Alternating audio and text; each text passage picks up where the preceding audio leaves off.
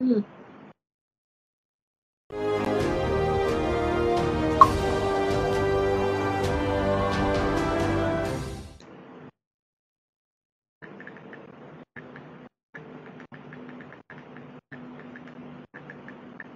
各位观众、听众朋友们，大家好！今天是二零二一年四月二十八日，嗯，今天是星期三。那继续由啊，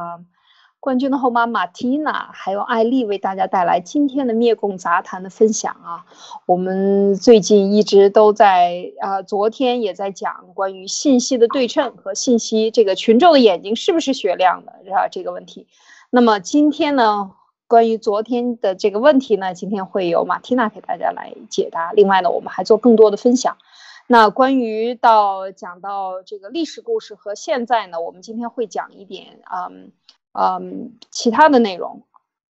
就是我们说的这个，呃，关于呃。《吕氏春秋》里面讲到的情欲啊，就是讲到情和欲。那古人是不是有？圣人是不是有啊？圣人是和常人不一样吗？啊，领导人就和常人不一样吗？非也啊，大家都是一样的人啊。所以在这个问题上，他是怎么论述的？很有意思，给大家带来一些分享。好，首先由马缇娜给我们带来分享，有请马缇娜。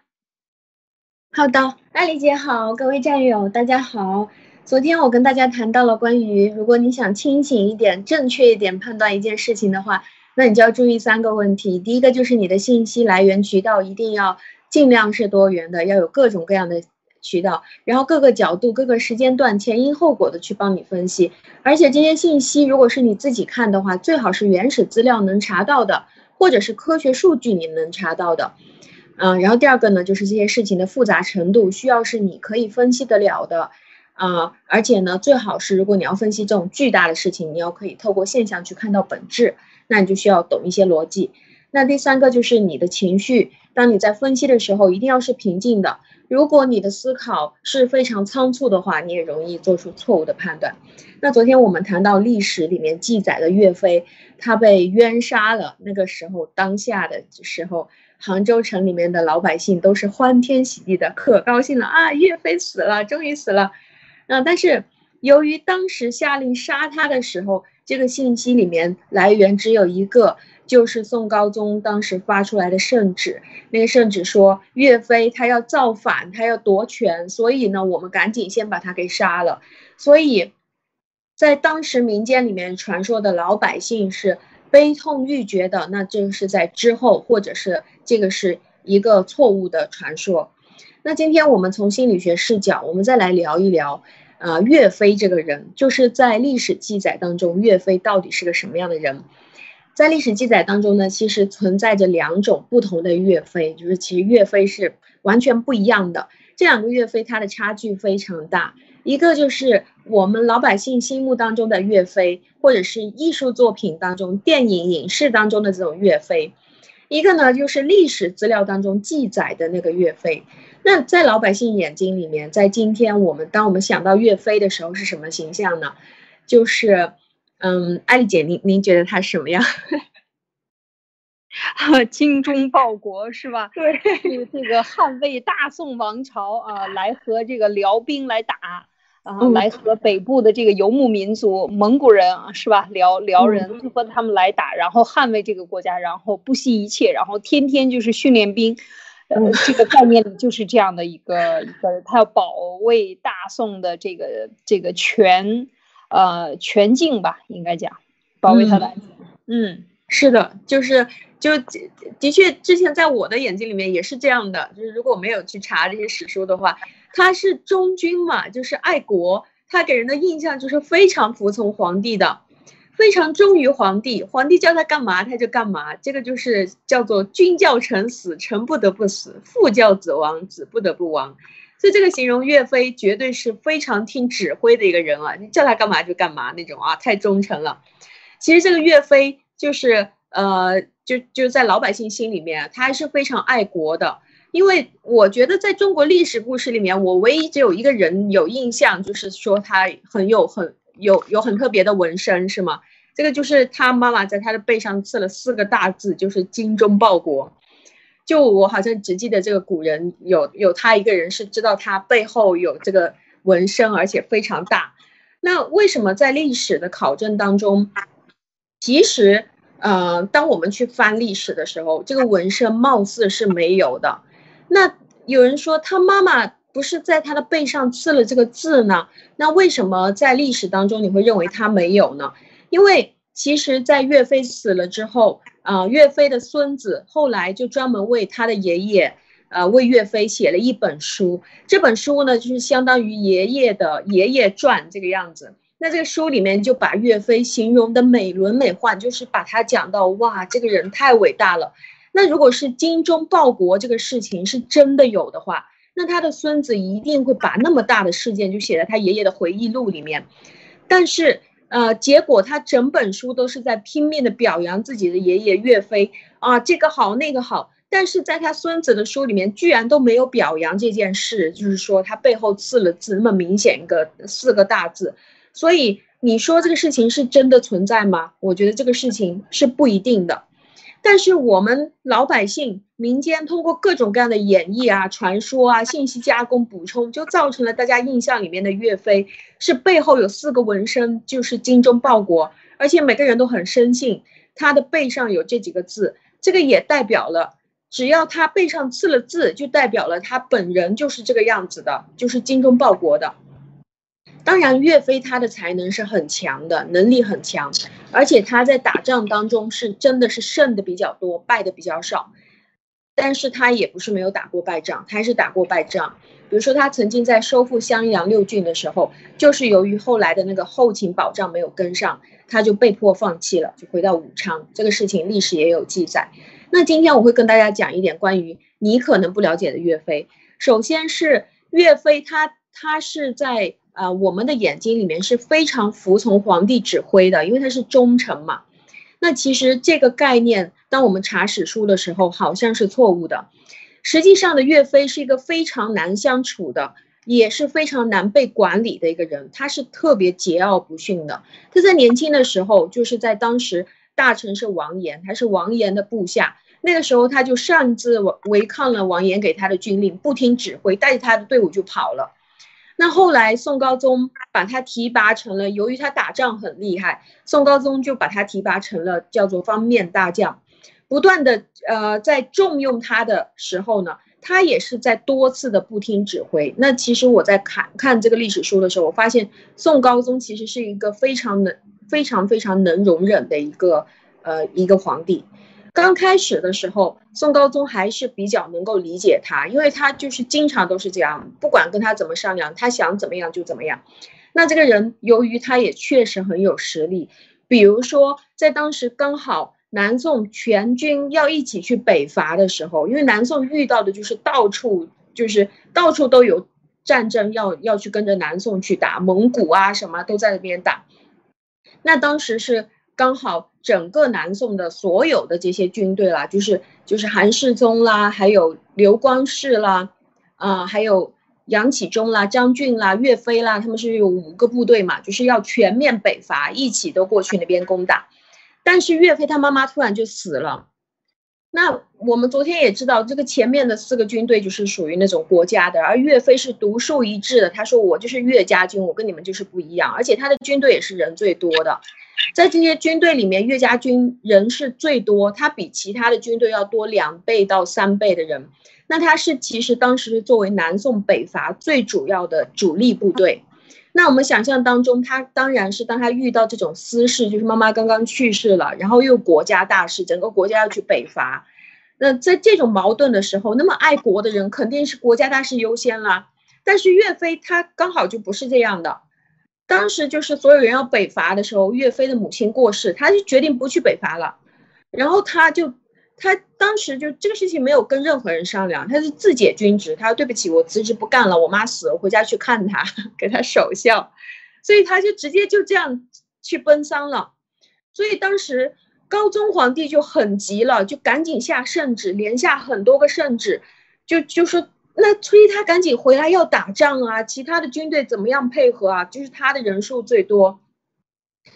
由于他一直都不在，他就真的没有参加，没有去参加那一次北伐。但他的岳家军也去参加了，但是由于他的岳家军是没有一个统帅的，导致各个部队大家配合不利。这次北伐就是南宋就大败，是造成了一个全面的惨败。所以岳飞他是不听指挥，随心所欲，这个是他的一种习惯。当时宋高宗皇帝虽然很生气，但我也是。觉得他是一个非常大度的人，他也没有把岳飞怎么样，还是继续很重用这个人。嗯，那到了后来，这个事情就越来越离谱了。当时这个岳飞想把那个刘世光的军队吞并过来，合在他的岳家军里面。就是刘世光当时他的呃军队的状况啊，就是朝廷有几个主力的部队，一个是在四川那边的有六万多人，就是吴阶的。还有一个就是岳家军，就是这个岳飞最多的有十一万人，还有刘世光那边有六万人，韩世忠两万人，然后杨启忠两万人，就是所有的部队里面最多人数的就是这个岳飞了，十一万。那当时刘世光辞职了，他的军队有六万人嘛，所以这个刘世光，呃，当时就留下了一个这样问题，就是谁来接手他的部队，他不干了。岳飞就表示，就跟着那个高宗就说：“那这样我来接手吧。”那高宗一算呢，其他的所有的人加加到一起，几个军队加到一起也没多少人啊。他一下子变成十七万的话，好像他就会就会威胁掉威胁到整个国家了。就是说，全天下的精兵全部都掌握在他一个人手上，而且他又是一个非常不好管的人，那就感觉可能会不妥。但是高宗当时就先答应了，就说。嗯，好吧，那我就考虑。但是到最后，高宗就跟他说：“算了吧，嗯，这个事情，嗯，还还是不要这样吧。”那岳飞当时就发火了，他就威胁高宗，他就说：“你不给我这六万人，那我就先不干喽，我先回家吧。”他就是这样的，而且他当时年龄已经有一点大了。后来他就真的没有经过宋高宗的皇帝的批准，他又跑掉了，他跑到庐山去了。当时就是也是这样撒手，什么都不管了。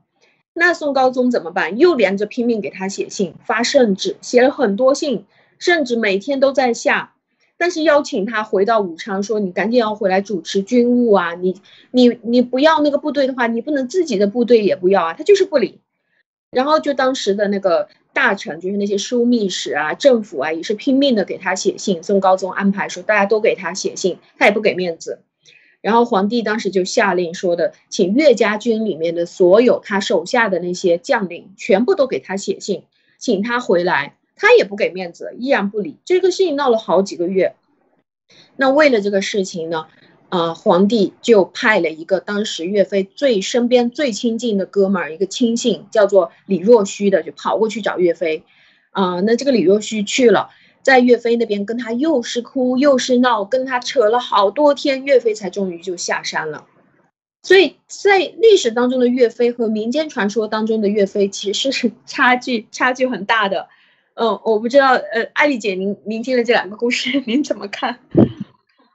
挺有意思。这个就是说，当你看到这个生，因为这就是有点像。啊，盲人摸象啊，你呃接触到的哪一个片段呢？你就会把它更加的，就是根据你的意愿啊来进行加工，来进行这个描绘。当然，历史上岳飞呢，我觉得他还他岳家军呢是确实是赫赫有名，但是作为掌军的人物，你看我们知道这些领军的打仗的人，嗯，包括我们刘关张啊，讲三国也好，讲曹操也好，讲这些所有的打仗的人里边。呃，大部分就是英勇枭雄啊，都是有这个脾气的，就是个性是非常的这个明显的，所以他不能既会打仗又会写折子啊，就是说不能文武兼备，很多是不可以这样的。那么他们要么就是非常厉害带兵，那这就是他的特点。所以刚才我觉得马蒂娜讲的这个呢，就比较符合一个。啊，真正的领军的这样的这个带兵打仗的人的武将的这个性格特点，啊，这个比较符合，确实是。那么他的性格，如果他能够呃，就是一他就个性比较强吧，应该讲，我我觉得应该讲个性比较强。那么在这个大的事情上，可能他有他自己的做法，但是有的时候大家要看到，就是当一个一个你你作为将领。你想去打仗，你第一要和其他将领要配合，第二你还要考虑到，就像你刚才讲的，他想并了这个另外一支部队六万人，对，另外另外人六六万人加上他的十一万人就十七万人了，你并上你他就没有考虑到你已经对这个国家形成威胁，那个皇上就会担心你随时可以造反，因为你没有这颗心或者你没有想到这个问题，所以这个宋高宗呢他就。他想到这个问题，所以他就说你不要这样去做。但是他就觉得，哎，我你应该交给我呀，我这么能领兵打仗，我都把你的队伍都给你管起来。现在北边的这个辽辽国的这些这些匈奴多厉害呀！是吧？这些这些人这么这么糟糕，老是入侵，我必须得有更多的队伍才能打败对方。但是就是说，当然站在他只是站在他的这个角度，但是当你站在整个的这个国家的角度，他又的看法是不一样的。站在一个总统领的角度，看法又不一样。那你可以去打败别人，你也可以随时杀进皇宫来，是吧？这就是很正常的，一把刀的两一把剑的两个刃，是吧？这他他既能。杀敌也能杀自己人，所以他他的考虑的角度他就没有想到另外一半，所以我觉得这就是思考问题的角度的不一样，哈哈，是吧？然后他家奔丧，他认为这个高于一切。我的母亲没了，那我什么也不要了，我我就要回家了。站在另外一个角度讲呢，就是站在他个性的角度讲呢，可能这还真的是，如果真有这样的历史故事，可能真的是这就是他的个性。所以这种个性，他不服管，也就造成了他最后是一个悲情的一个英雄，有才华，但是有悲情。为什么？因为他和这个很多很多的其他的东世世人的这个他处在这个位置上的其他人，呃的观点是不一样的，或者是不能够和谐的，就是不能够融通的。就像你刚才讲桀骜不驯的。和别人根本就打不来关系，我觉得这个还真的是有可能是这样。按照你刚才讲的这几个故事，我觉得很符合他的性格。如果是这样，这个有是是是有意思。嗯，是的。那另外历史上还有一个事儿，就是岳飞他叫做岳飞干预皇太子上位的事儿。因为，呃，因为宋高宗他本人是由于他好像是由于他个人的问题吧，他自己没有儿子，所以他就去领养了两个儿子回来。那本来是作为国家管控重兵的这种大将啊，他是所有的这个管军队的人里面，他的管的岳家军是人数最多的了。像他这种情况，如果他跑去干预，就是皇上怎么去立太子这个事情，应该是非常忌讳或者是非常敏感的。他可能是属于那种神经比较大条的，就是我想怎么样就怎么样，就比较自由的那种人。那。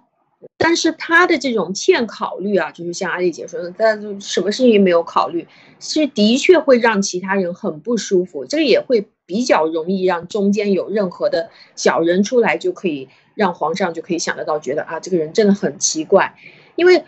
皇上立太子，这个应该是皇帝的权利，应该跟着他没有什么关系。那当时宋高宗没有儿子。那他养了两个养子了以后，这两个养子呢，他就打算啊，他当时还没有打算说马上要立太子。那岳飞呢，看了这两个养子，他只是见过一面，而且没有跟他们说过话，他就凭他自己的一种感觉，就去很严肃的跟宋高宗上了一个奏折，奏奏折，就说的。呃，我我觉得宋高宗就是皇上，你应该赶紧要立太子了。而且最糟糕的是，他在这个奏折里面指明了，就是说，我觉得你应该要立谁为太子。所以这个宋高宗当时就觉得很奇怪，就问他说：“那为什么呢？为什么要立这个人为太子？你见过我这两个孩子吗？”因为据他的了解，就是岳飞好像跟他这两个养子并不是很熟悉。那岳飞就跟他直接说。我见过啊，两个人我都见过啊。那宋高宗就问他，你是怎么见到他？说我跟他们见过一面，但是我没有很深入的了解这两个人啊，也其实也没有跟他们说过话。到后来问出来，说那你怎么见面呢？就是岳飞从那边路过的时候，这两个养子正在院子里面在那边说话，然后岳飞在旁边看了一眼以后，他就一口认定了，觉得哎，我觉得这个人 OK 的，另外那个人是不行的。所以他就马上跟他上奏折，就说：“我觉得你应该立那个人为太子。这个事情我已经想到了，今天我看到他们了。所以他做这个事情叫做干预皇上立太子，而且还点名叫皇上一定要立某某个人为太子。皇上就觉得很奇怪，所以很多的事情，当我们呃昨天我们听到就是岳飞他是名将哇非常厉害，然后他被冤杀的时候，我们就会越越想越生气，觉得这个宋高宗是怎么回事？那这个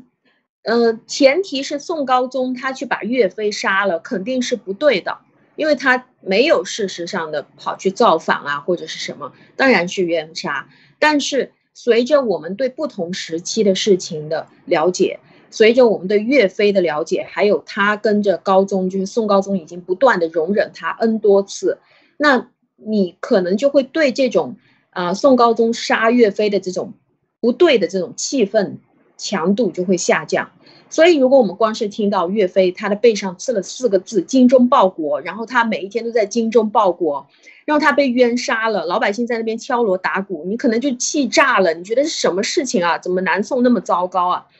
但是，当你现在听到岳飞他在南宋举国北伐的时候，跑去辞职，他说我要回家去看我妈，我去奔丧去了，然后他就不来了，让整个北伐就彻底失败。然后岳飞他想壮大自己军队的时候，皇帝没批，他就直接跑到山上那边待了好几个月，就是不回来。那而且他还去上奏折，规定人家皇帝要怎么立太子，那皇帝肯定就想来想去就受不了了。所以，是不是当我们知道了更多的时候，我们就会感觉不一样？所以这个就是今天我跟大家谈到的，昨天啊我所说的，这个是一种心理现象，就是当我们越了解。的越全面，然后我们对事情的判断就会越准确，而且我们的情绪也有可能就会更加冷静。其实对这事情越了解了，我们可能就会越能够想得通为什么会出现这样的事情。对，呃，我觉得这个马蒂娜分享的这个故事啊，通过这样的一个案例来。呃，分析你怎么看待历史故事？你怎么去解读啊？对一件事情的认知不是片面的，不是就是呃宣传里告诉你一样是这样的。岳飞就是这样的，当然岳飞本人没有错误。我们说的是就是你的气氛。你对这个当时的历史的解读是很呃，这个这种片面的认知，就像刚才你问我，你你认为？我觉得岳飞一想到岳飞就是精忠报国，没别的。然后呢，就是应该把秦桧儿跪在地上，然后每人朝他每，这这个百千年来这个这这个都要向他去吐痰啊，就是说这个人太坏了啊，怎么能够这个干这么坏的事情？去一个这样的一个大将军。那么你这个时候，当你看到历史的全面的时候，其实你就越加的冷静。我觉得非常重要，就是你的情绪的平静。然后你会看，哦，这个事情它发展不是一种因素，不是非黑即白，而是有多种因素。而且一个人的性格，他他在他在这个生命中，他不可能只做高大上、全面的。最厉害的全部都是成功的、胜利的、最棒的，不是这样的。一个人他是有优点有缺点，有的时候会这样去做，有的时候会犯那样的错误。那么在这个过程当中，那么一来二去，可能他你看他就给呃这个高宗他就会给他留下很多不好的印象。当然他会不会也因为他的这种嗯粗犷的线条的做法啊，包括他去干预这个立太子。你看一眼，你就去，他就憋不住嘛，那他就要去说嘛，而且还上奏奏折，你等于把这个全部都做成了证据，是吧？你还写成文字，那你就让人家非常的这个，这不关你的事嘛。那么你你去管了，那么这个时候就给更多的那些小人，我们说小人啊，或者是那些想整他的人，就提供了更多的证据，所以他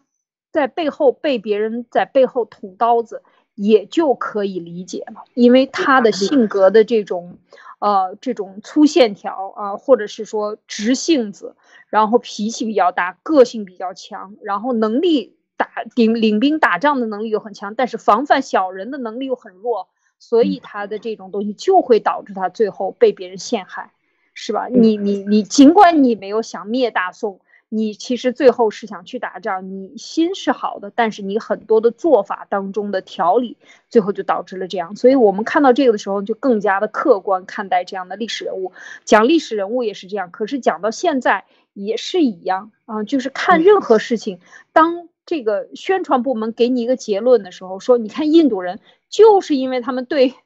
对我们这个不对付，所以他们遭报应了。他就是因为他不支持我们印度人这个啊，跟美国站一条线，印度就应该遭报应。然后大家就很高兴，就看到了这么大的人道灾难啊。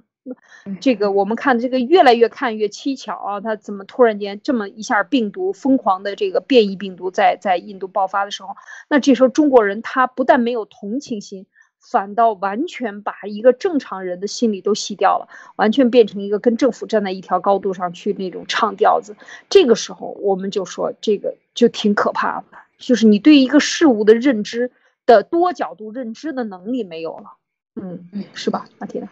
是的，现在现在我们所面临的问题其实就是这个样子。一方面呢，我们会用我们自己的中式的思维，或者是说中共式的思维，原有的这种思维模式去投射别人，所以这个也会让我们在整个呃整个。在之前的贸易战啊，包括后来川普的每一部分的那个行动啊，包括之后啊，在有了拜登政府的这个行动的时候，我们都会一直由于我们无法理解，或者是无很多人没有办法理解，而每一天都在不断的气愤啊，每一天都在非常的沮丧或者是痛苦。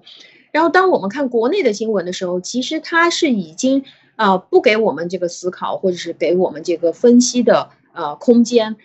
呃，我们知道，在中共国的大部分的新闻都是属于它有时效性的，它并不是一方面，它并不是记录一个真实的数据给你，或者是把当时原始材料给你；另外一方面，它是在不断删的。当你去查原始资料，你去查历史的东西，你去查原来的那个啊，当初的最最原始的东西，你发现都被它删掉了，那你是没有记忆的。你也是自己想不起来的这件事情，呃，原来是怎么回事儿，现在是怎么回事儿，没有办法分析，所以他就直接给你一个东西，就是哎，这个东西你应该骄傲啊，那个东西你应该生气啊，这个你应该喜大普奔，那个东西你应该同仇敌忾，所以他直接把你的情绪交给你了，你应该怎么办？所以你的判断其实就已经被他。掌控了，这个是为什么有那么多的人需要去听路德社的节目？就是很多的战友可以说一天一一日三餐是可以没有的，但是一定要去早晚都听路德社的节目。我觉得就是这个原因，包括我自己就是这样的情况。我需要在整个过程当中看到的是实际的今天什么新闻发生了，然后我们从可以从不同的角度看到这个实际的。啊，这些数据啊，或者是查到这些周边的东西，来跟着大家去分解、去分析，这个让我们自己能够得到一个判断的机会，就是说给给了我们一个打开视野的这种这种机会，让我们能够真正自己去找到真相，或者是路德社很多时候让我们可以去，呃，就是路德社也会给我们分配一些任务啊，就是这个东西战友们大家自自己过去查。那我我也是经常去查一些这样的东西，就是去查周边的。然后当时我在写新闻稿的时候，我也会经常去看路德先生他说的这句话，或者是说艾丽女士说的这句话，他的呃原始证据在哪里？当我去写新闻的时候，就把这些东西全部都对上。那当我对上的时候，我心里面大概就会有一个感觉，就是我自己的判断是怎么样的。所以我觉得路德社给我们带来的东西就是这样一个。多出来的第三方，而且它不是一个观点，而是给你提供一些证据。对，确实是刚才马蒂娜讲的一个很重很重要的一点，就是说，中共现在的宣传，包括它的网络媒体，大部分它讲这个事实，它是一带而过的。观点是非常重要的，情绪也是非常重要的。其实他就等于给你嫁接了一个他的观点，而你不自觉的慢慢形成用观点来判断事情，倒过来推。那么原来我记得我刚开始呃出国的时候，最开始听这个路德讲，我说这也太悬了吧，是这样吗？为什么？就是因为你已经形成了先接受观点，先接受情绪，然后再过回过去推，或者是根本就不需要回过去推了，因为他已经把结论给你了，把你应该保有的这种愤怒的情绪全面都给你了，百分之百你都跟他一样了，那你是日积月累，不知不觉的被洗脑的，所以这个时候你就缺少了正确的、客观的。来看这个事实，然后自己去理清楚这个逻辑关系的这样的一个能力，或者你也没有这个愿望，你也变得越来越懒了。因为中共他的那个媒体宣传和这个所有的教导，当他所有的媒体打开的时候都用的通稿，或者是都用的类似的语言和观点的时候，你你就对媒体失去了兴趣，或者是就厌恶了。你这个时候你厌恶了，就是他要的，那么你就不用看很多了，看一个就等于看了所有的，是吧？那这个时候你就不用思考了啊。我觉得就是慢慢慢慢把你的思考和和这个追求真相的这个能力啊，就是寻找线索的能力。对，给你消失掉了，是吧，马婷？是的，就像就像原来我记得在很早的时候，我们有各种各样的电影网站，包括我们也可以看得到国外的很多，不管是美剧也好，韩剧也好，日日剧也好，都能够看得到。但是在现在，当我再去搜的时候，大部分关于这个中文的，就是你就就是说，哎，它没有版权，所以你就看不到。那你如果是翻墙出去的话，就会很难。如果是在国内，很多人他就不知道要翻墙。那大部分的人看到的是一个电影评论，就是这部电影他给你缩短成十二分钟或者是八分钟、五分钟，他已经把他的观点全部都加在里面，你完全没有办法看到这部电影到底是怎么回事儿。那就直接跟你说了啊，这个男主人公他很坏，或者是这女主女主人公她怎么怎么样。那包括再短一点的这种评论的话，基本上新闻大家也不去看了，就直接只看新闻评论。他把你缩短成一分钟，我们怎么看这个新闻啊？我们怎么看这件事？我们应该怎么样去觉得？所有一切都跟你讲。那包括看足球赛或者是篮球赛也是，你什么都看不到了，全是解说了。现在就成为这样了。所以当大家被他这样潜移默化的全部都教育成为一切都是看影评的时候。看你还不是字幕有问题的这这个事情了，就是你只会看影评了，那么这部电影对于你来说已经没有什么意义了。你所看到的东西一定是他告诉你的东西，那所以现在就是中共国人就变成越来越懒，懒到最后变成了去看抖音，十五秒、五秒钟、十秒钟，最长一分钟的都是些广告。那你你五秒、十秒能有什么？就是一个表面。或者是大家在那边演戏，就是这样，所以我们慢慢的思考能力被他这样退化退化，到最后变成了十五秒。当我们大家都拍手称好，说哇这个抖音太好玩了，我把我的所有碎片时间都拿来玩这个的时候，我们基本上就不会思考了。没错，我觉得特别的对啊，就是说这个太鲜明了。这个故事讲的就是一个电影，一个半小时、两个小时，你应该坐那慢慢的去看。但是它最后变成影评啊，我我没有想到国内影评行业这么这么的这个厉害啊，就是说这个影评人啊，大家都去看他的，而不去看电影，这是我其实我对很多这种东西我是不理解的，我不明白怎么还有影评人这种职业存在，就是你影评人存在也很正常，但是你变得那么重要了就不正常了，对吧？就是，然后最后大家最后真的就总结出来，越来越精辟，总结出几句话，把你这个弄啊好了，你也不用看了，电影也不要看了，书也不要看了，都给你总结出来了。那你自己的脑袋干什么？你的眼睛要干什么？我不需要你来评论，我要用自己的这个去体会这个原来的这个作者是怎么做的啊。这个这一点，我觉得就是体验的能力和耐心。当你没有耐心了，什么都着急的时候。其实这个时候就是最容易被洗脑，或者是说就是最成功的被洗脑的状态。是的，你你没有耐心了，那你肯定不愿意去分析，也不愿意听人家分析，也不愿意听不不同的意见，对吗？那这个就非常危险了，是吧？就是我们去店也是一样的呀。我们在国外，我们可能会到处去逛店啊。然后我去问了很多餐厅，说你有没有去加入什么大众点评啊，或者什么？他说不，我才不加入呢。他凭什么把我放到他的那个网站里面去？我不需要他的评论。但是在国内，大家都已经成为了这个样子啊，就是哦，我要去我要在淘宝买你的东西，我不看介绍，我就只看评论。然后评论是可以买的，那大众点评也是一家餐厅，我不看你这个餐厅，我不进去，我光是看评论，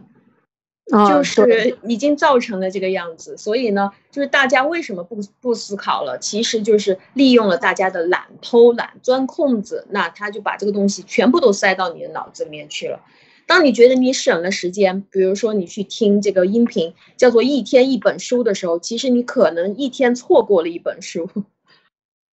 对。真的是有意思啊！就是说，确确实你不一定大家说的就是好的啊，别人灌给你的就一定是好的。这个我觉得很难啊，就是很难从这个这个铺天盖地的网络中逃脱出来，而且特别是一定要意识到有一点，就是当，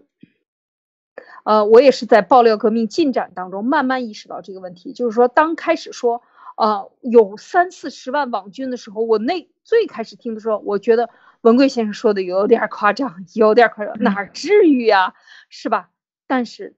真的是在我们在这个进展过程中，我们看到一些内部的消息的时候，真的是现在居然到了两千万的。这个网络自干五这样的一个数据的时候，就可怕到什么程度？所以我们意识到这个问题，在每日的对抗当中，当你看到这个网易的这些写手们都在按照路德社的思路在评论美国的问题的时候，你才真切的意识到，当当时。呃，新华社的这些照片出了问题，这个爆出来被博博士爆出来的时候，当时马上就有人给路德发短信啊，在直播当中就告诉他，这个小伙子被叫到几楼领导去训话，这个时候才。真的就是说，对于那些不相信的人，或者是说没有用逻辑、没办法，或者是不能够用逻辑来分析的人，他看到的这种事实，我觉得这种冲击是非常大的。所以，我们在这个过程中也是慢慢慢慢的才意识到，原来中共它是完全是搞了一套暗暗网体系，就是暗操作体系是非常成熟的，来对你大脑进行控制啊。就像你刚才讲的，这些都是方法。而这种方法最终导致的就是你不用去想，不用去质疑，你只需要服从，然后你只需要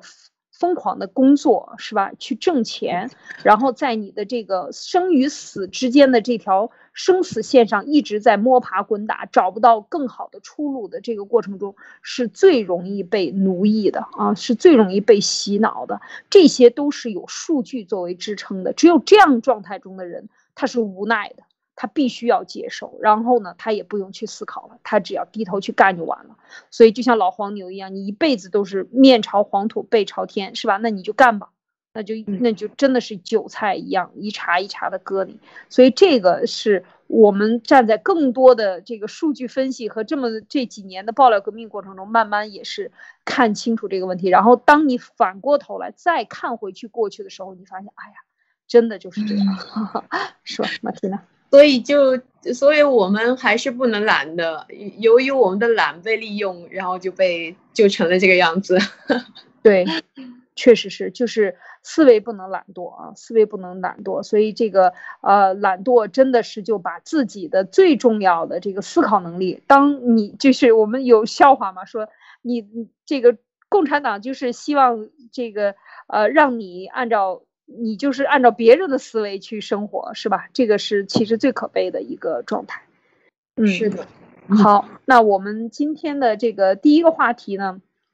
讲到这儿，继续呢，呃，这就是刚才啊，这个群众的眼睛雪不雪亮的问题啊。这个刚才我们谈了很多。好，接下来呢这一部分呢，我们今天讲这个《吕氏春秋》。哇，《吕氏春秋》里居然有一篇的文章叫做《情欲》，哇，这肯定很多人非常感兴趣啊。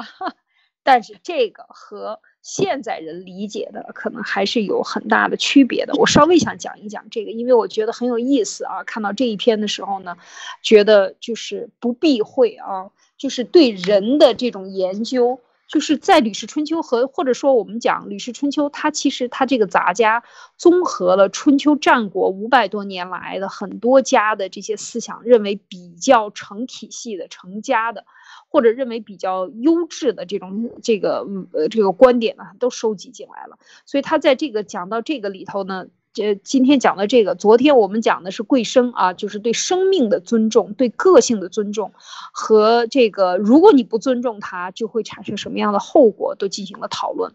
那今天呢，他就是也是依然是讲这个问题。他一上来呢，呃，就是嗯，他这个情欲里边，待会儿我们再回来说他讲了些什么。先把内容跟大家分享一下。他说：“天生人而使有贪有欲。”啊，天生人而是有贪有欲，非常有意思啊。欲有情，情有节。这句话我想是呃讲一讲这个古文，然后说一说它的意思。就是人呢生下来这个老天造人的时候就给你配了这样的脾气秉性，什么秉性？有贪，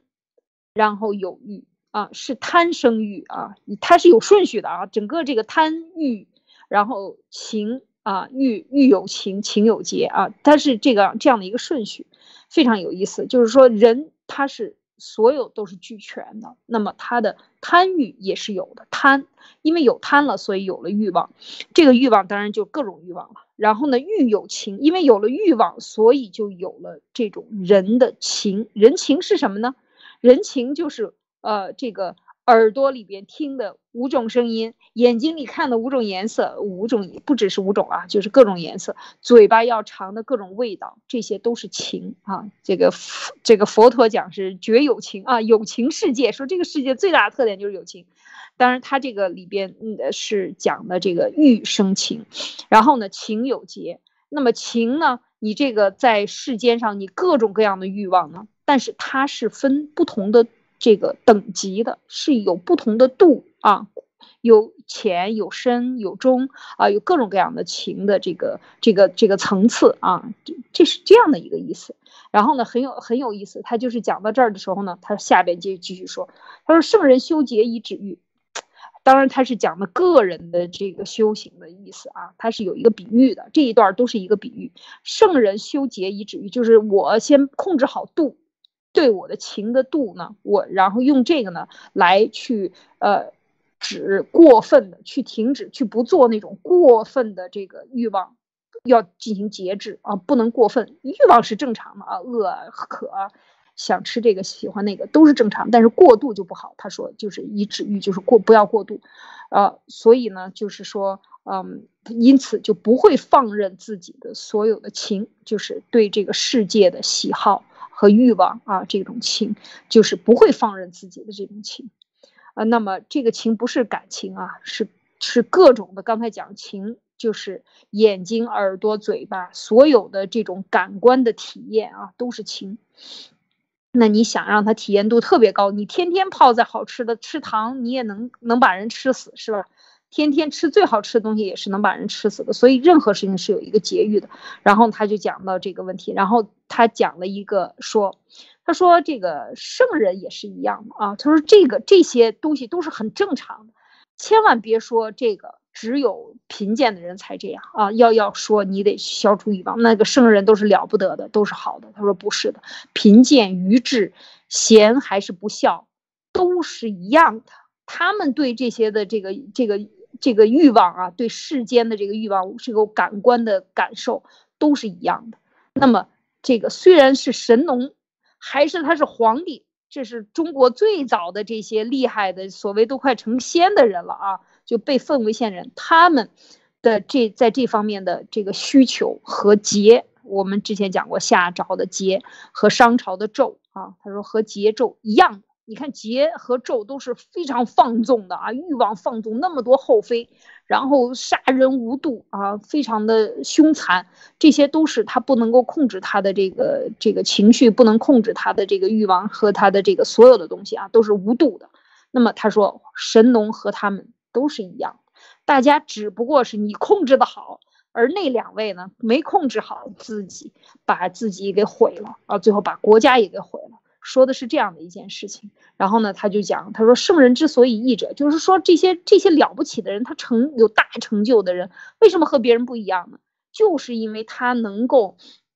能够有有限度的控制好自己，能够控制好自己和这个所产生周围所有的这些友情，这些的度啊，我到底要多少？我能控制好自己的欲望啊，这就是最了不得，而特别是。这些人是出于什么呢？是贵生啊，是由我们之前讲过啊，昨天讲过贵生啊，前天讲过贵生，就是说这个是从尊重生命开始出发的。就任何的这个欲望，它这一切都是为了服务我这个生命。我是从尊重生命的角度尊重我，我管好我自己，我尊重你，那我也希望你不要这样去做，或者我实行的制度也不要使得你。天天去追求物质欲望，啊，纵欲啊，这个五色，然后呢，这个各种各样的这个东西，不要让他去这样做，因为这个不尊重你的生命，你的生命才是根本的。所有的这一切带给你的享受都应该适度，你才能够长久的享受它。过度了你就够了，你天天吃白糖，你吃一年，你什么都不吃，你就吃一个月，早晚早中晚三顿都吃好吃的糖，各种糖，你以后可能十年你都不想吃这个东西，因为它过度了。一样的道理，再好的东西也是一样。所以他讲的贵生啊，就是从由贵生动，就是从贵生尊重生命的本质这一点去出发呢，那么你就都可以控制好这个这个度啊，对情的这个度啊，有意思哈，他是这样的。然后呢，就是如果你不能够从尊重生命的角度去出发看这些问题的话，你就失其情也，你就控制不好对情的这个把握。所谓对耳耳鼻口舌身体的各种欲望和需求的，你就会过度，你就会失度啊！这所有的这些东西讲这个，然后他说你到底是。尊重生命还是不尊重生命，这才是生死存亡之本，这是最重要的。其实我现在想拿出这一段话来讲，当然它是一个比喻啊，就是讲一个人。后边呢就讲了很多关于治理国家呀等等，他都是从这一点上出发。他说一样的道理，你你你人的这个耳鼻耳鼻口舌你控制不好，你的欲望控制不住，你对所有的需求超过你自己的。这个实际能承载的，或者是说你实际需要的，你都会走向这个死亡，他一定会走向死亡的。所以他说生死存亡之本也，他讲了这样一个道理。所以我就是回到我这个这个大标题上，就是不尊重生命啊，过度就会死亡。小到一个人，大到一个社会的政策，讲的都是一个道理啊。讲到这儿的时候呢，我不知道，就是说，嗯，就是啊，对。呃，我回到刚才的这个标题啊啊，圣人如神农，皇帝也是有情有欲的啊，人生来就是有贪有欲的，人人如此。那些当然就是说，呃，从现在中共的角度上来讲，他是把领导人吹成神的啊，然后他就说他们完全是没有欲望的啊，都是伟人，一看到他恨不得浑身发抖，是吧？都是伟光正一圈的毛泽东神是吧？他是神，可是事实上是吗？根本就不是的，他就是一个正常的人。这个在两千多年前的人都讲，皇帝都是一个神农，也都是有情有欲的，只不过他比你控制的好，他能够看穿这个问题。他的当他治理国家的时候，他是从一个尊重个性啊，尊重人本人本性、人本为主的这样的去治理的时候，你就控制的很好，你的政策出台的也很好。因为你的方向在那儿，所以今天他讲的这个情和欲的时候，我我就是就是说他的这个比喻啊，是是我觉得很深刻，很深远。我想问问马蒂娜的你的想法。嗯，是的，我我也觉得这个两千多年前的这个呃写的是更加比现在更加真实、更加朴实的观点。当他这个里面谈到贪有欲的时候，呃欲。他呃，什么叫做欲望呢？他在心理学当中的解释就是一个人的爱恨得失之心，这就是一个人的欲望。那欲里面有情啊，情是五五感的五感感官的体验，情有节，这个节讲的就是不同等级的度。那在心理学里面，我最认同的观点就是人的这个欲望，我觉得就也和这个呃非常相似。就是人的欲望其实是可以划分成两个部分的，在心理学当中，它划分成一个叫做天生的欲望，一个叫做后天形成的欲望。而天生的欲望呢，它是以满足为主的；后天形成的，不管是社会或者是家庭啊，或者是这个制度给我们带来的欲望，我们是要以意志为主的。哪一些是天生的欲望呢？就比如说，我们出生了以后，我们作为一个人类，我们都会有食欲，我们想吃东西，我们会有性欲啊，因为我们人类都是需要有传宗接代的，而且我们需要有一个安全的住所，不管是住在山洞也好，或者是房子也好，我们需需要有个地方可以让我们藏身，安全的住房的地方，我们需要有母亲给我们的关爱，我们需要去接近大自然。这个都是人类或者是所有的动物都有的。我们有每一个人都会有不同的呃欲望，天生的欲望强度会有不不一样。比如说好奇心，这个也是天生的欲望，有的人多，有的人少。我们是需要安全感的，这个也是天生欲望。还有我们需要适度的获得其他人给予我们的尊重，不管我们是把它说成平等也好，或者是别人对我们的重视，或者是关注、聆听也好，这个是别人对我们的适度的尊重。还有我们每个人天生都会有一种征服欲，或者是挑战新事物，或者是去看看这个世界的好奇心。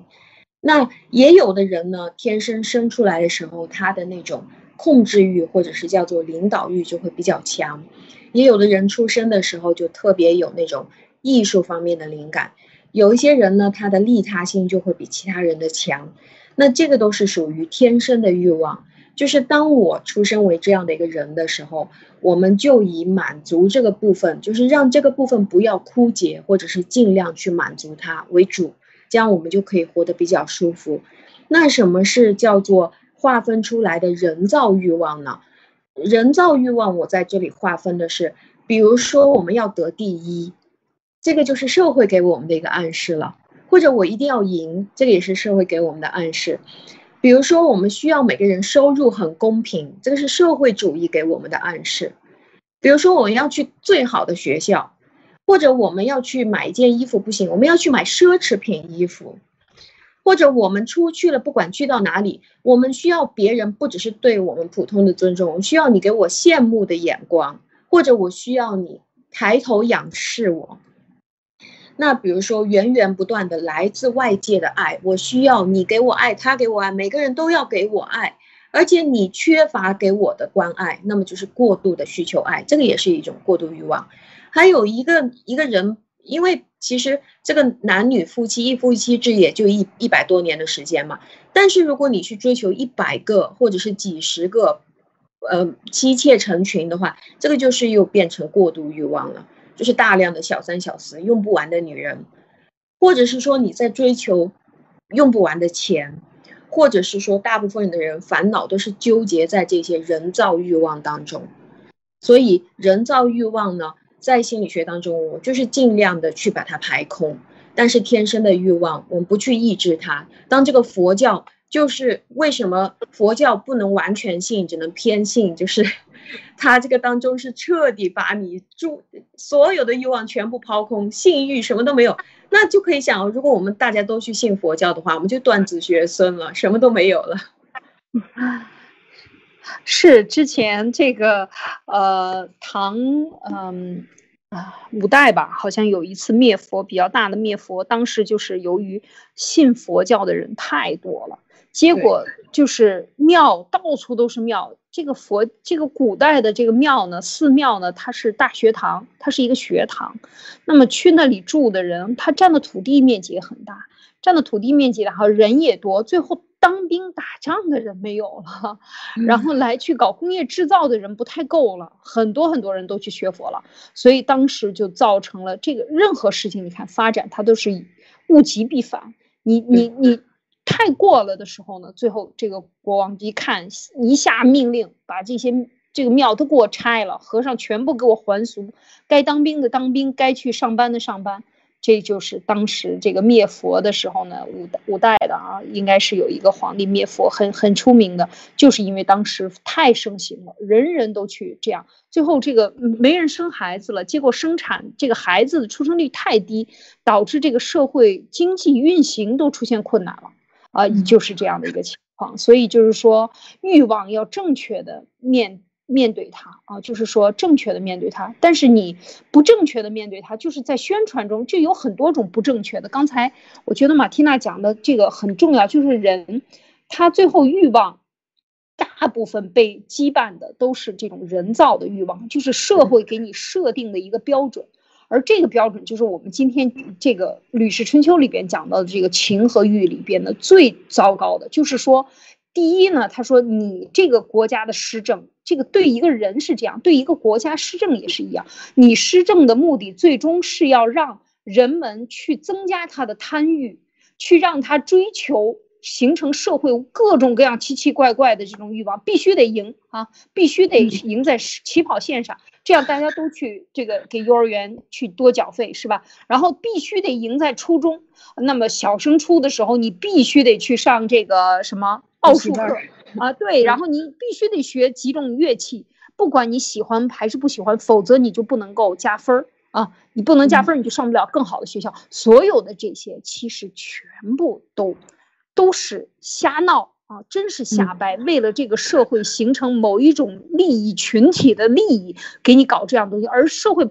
整个国家的治理，它不对这个进行引导，就是问题。啊，所以他其实这这个里边讲到的，就是一个限制和欲望。因为你你应该发展什么样的欲望？你应该怎么样面对正确的欲望？而什么样的东西是不应该过度发展？就比如说像现在整个中国，就是一切都是向前看，有钱你就是老大。你住在深山里，我也来给你叩头，对吗？你没有钱住在住在这个。热闹的城市里也没人来理你，家里也没有人看得起你。过年的时候一摆一摆龙门阵啊，你今年挣多少钱？哦，你没挣钱，还欠了一屁股债，那你赶紧走远远的，你吃饭都不好意思跟他们坐在一起。这种形成的东西才是其实是非常可怕的，就是这种社会氛围，最后形成了一个社会氛围，而这种社会氛围对这个呃对这个欲望和对这个真正的。实际的追求是没有的啊，所有的追求都是一种外在的，然后最后形成一种风尚，最后导致你内在不得已去进行变化，把自己变得更加的离谱，更加的这个离离你自己的这个本心、本性人生存的状态越来越远啊，所以你就活得特别痛苦啊，被这种刚才马蒂娜讲的这个人造的欲望啊牵牵着。那么这个这是一一个观点，另外呢，就是说我们看这个国家的领导人也是啊，他就是把自己说成这个，这些都是洗脑洗脑的一个作用，每一次都讲他伪光正，所有的照所有的网站上都想把习神放到最大啊，然后伸着他那个肉肉的手掌，然后对大家来来拍你的时候，你是你看那个角度是从下往上看的。就是所有的东西，它都是有一种暗示，慢慢的让你就觉得你对它就应该从下往上看，才对的。而这个就是一个造神的过程，而这个神是假神啊，根本就不是真的。所以你就是要有质疑的状态。而这个这篇文章里讲的就是说，哪怕是神农帝、皇帝，他都是和任何一个平民百姓一模一样的人，啊，五五味俱全，这个人性俱全，有贪有欲。他之所以能做得好，就是因为他能够有节制，能控制好自己，能够掌握好这个执政的度。而这一点，当你站在这个角度上去看的时候，马蒂娜，你是不是感觉，你如果把皇帝请来，你是不是也能跟他辩一辩、论一论，而不至于看到他以后只想着下跪，然后下不下去，是吗？当你看到这样的文章的时候，是不是？是的，我我觉得，我觉得在在那个时候能够给给大家一个这样非常平等的，可以跟着所有的人去交流，呃，这样的这样的一种一种教育，我觉得实在是太幸福了。就是当我们现在每一个人出生的时候就已经有他的阶层了，然后每一件事情都已经有他的等级的时候，真的是非常难生存这样的一个社会。然后我们，当我们追求这些过度的所谓人造欲望的时候，当我们去追求品牌的时候，我们已经忘了我们自己穿着好不好看了，或者我到底是个什么肤色，我需要穿什么样形状的衣服才行，嗯，或者是当我们去追求这些拼命的去买房子的时候，我们已经没有时间回家去住了，可能就睡在办公室里，那这个就把我们的天生欲望给抑制了。当我们拼了命的在外面去陪人家喝酒的时候，去搞各种各样损害自己身体的时候，可能你每一天拼了命的发色，看到谁你都是觉得哇，我太我我好色呀，我好喜欢那个，好喜欢这个，是为什么？可能你已经失去了性欲啊，不可能你已经失去了性功能，很多的中国的男士就是这个这个一个情况了，所以当我们。为了追求人造欲望去失去我们天生欲望的时候，我们其实天生欲望是需要被满足，人才能够平衡的。但是当我们拼命去追求那些东西的时候，我们最初的作为一个动物的一种一种原有的欲望不可能得到满足了。嗯，对，其实确实是这样说。很多人说啊，咱们把欲望断了。其实你看，他他讲求的是一种呃度，对你好吃的东西。你看，我有的时候就在想，你看文贵先生他直播的时候，为什么这么多人喜欢？他每一种东西，你都让他看到他是在享受这个食物这个食物，所以这个食物的存在，它是不是有生命？你当你能够享受它的时候，这个心理学上是不是有这种内内分泌里边，它会生出一种非常好的东西？这个食物在吃的过程中，你想你在发怒的过程中吃一样东西，你吃到肚子里的是病，是吧？当你特别愉悦的时候，你享受这个食物，享受它的这个淡淡的口味儿，还是比较浓烈的口味儿带给你的享受的时候。你这个非常愉悦，你这个东西给你带来的这个能量都是非常好的，所以你看看，这就是说不是让你断欲，而是说你能够节制你自己的想法，然后你能够慢慢的去享受，你一生都慢慢的去享受，你别把一件事情给做绝了。这就是说，说到下一个，就是我们看到现在这个，呃，这个社会啊，就是它它讲究的是慢慢的。我们这这一篇文章里讲到的也是有节制的，而不是一下子把什么都用完。你看，我们中共建制 七十多年，把能够用完的，举一个简单的例子，今天在这里就是跟马蒂娜和大家分享。你看长江流域的水利枢纽项目，其中中小水电站二点四一万座。两万多座水电站啊，就是有的是是围栏蓄水灌溉，有的就是发电，啊，各种无序的开发，给张长江流域这个生态已经都基本上可以讲是都被截肢了。你想，每一个水电站就是卡卡在你这条河上的一个一个截肢啊，就是截断，是吧？它不管是支流还是干流，它无数无数的从上面的青藏高原流到。呃，四川、重庆这么一直留下来，跨过那么多省区，那么多地方，最后就是被它截得体无完肤啊，严重的影响了这个生态。那么你过度开发是什么？那就是，那就是自掘坟墓嘛？你说呢？对，就是这样的一个一个过程。就是说，你对你自己也好，对大自然也好，对社会也好。你总得有个休养生息的过程，你干嘛呢？所以你看这一点是不是是不是这个中国的社会这样的现象普遍存在，是吧？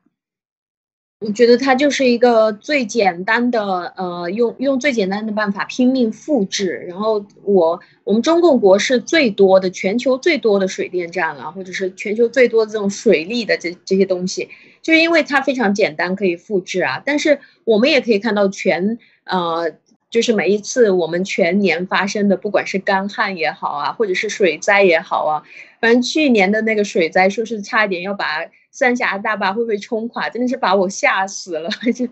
把国内的那些呃所有的朋友啊、亲人，我都去把我那个就呃留在当时留在国内的钱，想办法给他们买什么救生艇啊，给他们买东西，我都买了很多送给他们，就是就是。你会想到一个国家，它有那么多的水电站，然后它可以控制水，控制到这个程度，但是它却没有办法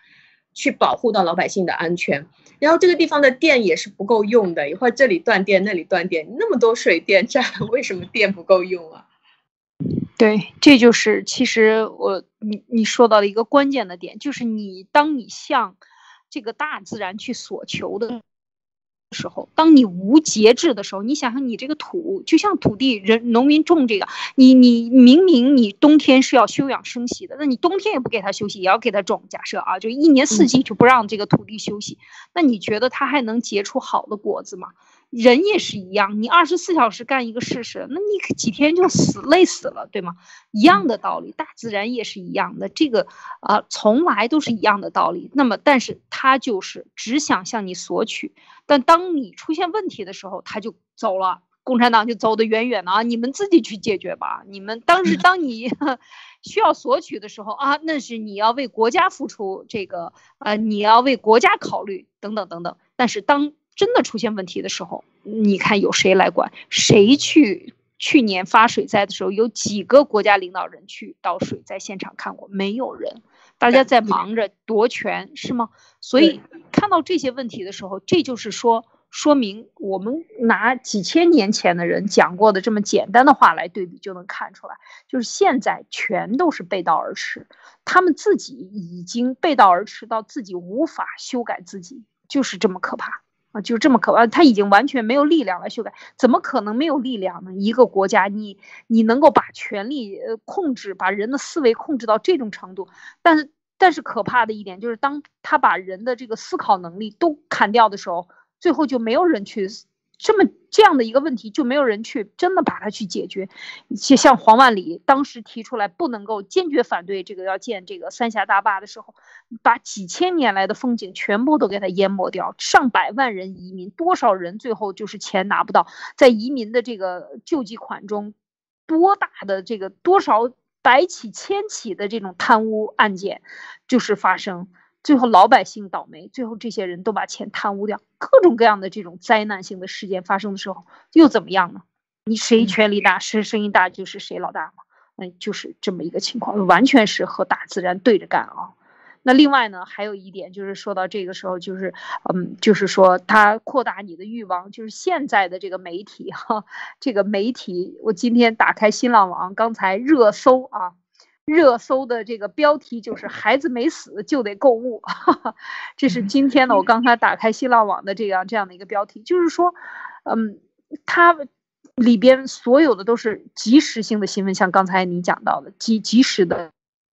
这种新闻，然后新闻又没有没是观点新闻。或者是一个标题党的新闻，但是更多的新闻的实核没有，教你怎么样去分析新闻的文章没有，质疑的文章没有，对病毒的思考没有，所有的一切都没有，然后都是高兴的、快乐的，这些娱乐新闻一大堆啊！你看何炅过生日都要放到这么大的一个头条，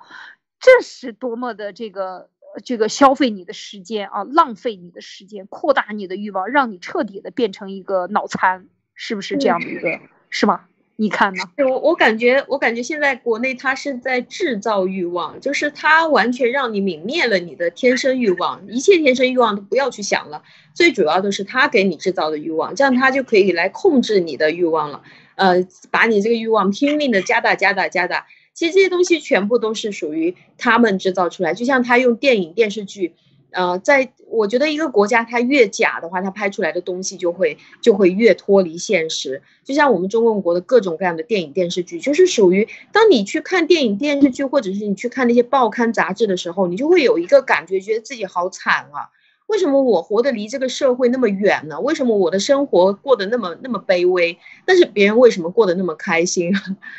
就不管是哪个方面，哇，都已经穷成那个样子了，他还是住在一个非常好的套间里面，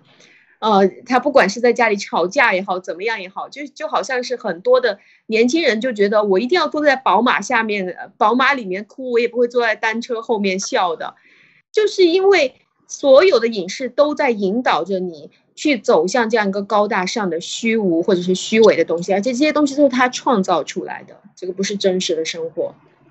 对，这就是一个虚幻的。我们生活在一个真正的被中共制造出来的这样的一个虚幻的世界，而特别可怕的就是回到今天的这个要讲的内容，就是他对欲望啊，他对欲望不加节制的让你疯狂的去弄。那么，当他把每一个人都全部打开了你的枷锁，就是把你身体里所有的魔鬼都放出来，让你去疯狂的追求各种享受啊，眼耳鼻喉。各种各样的享受，这包括性欲的这种疯狂啊，以及就是这些人有了钱以后的，我们看文贵先生爆料他的这种疯狂双休党啊，甚至是有了双休党，各种各样的双休，有的人甚至说厉害到这个把这什么航空公司的空姐儿都给休一遍啊，他已经彻底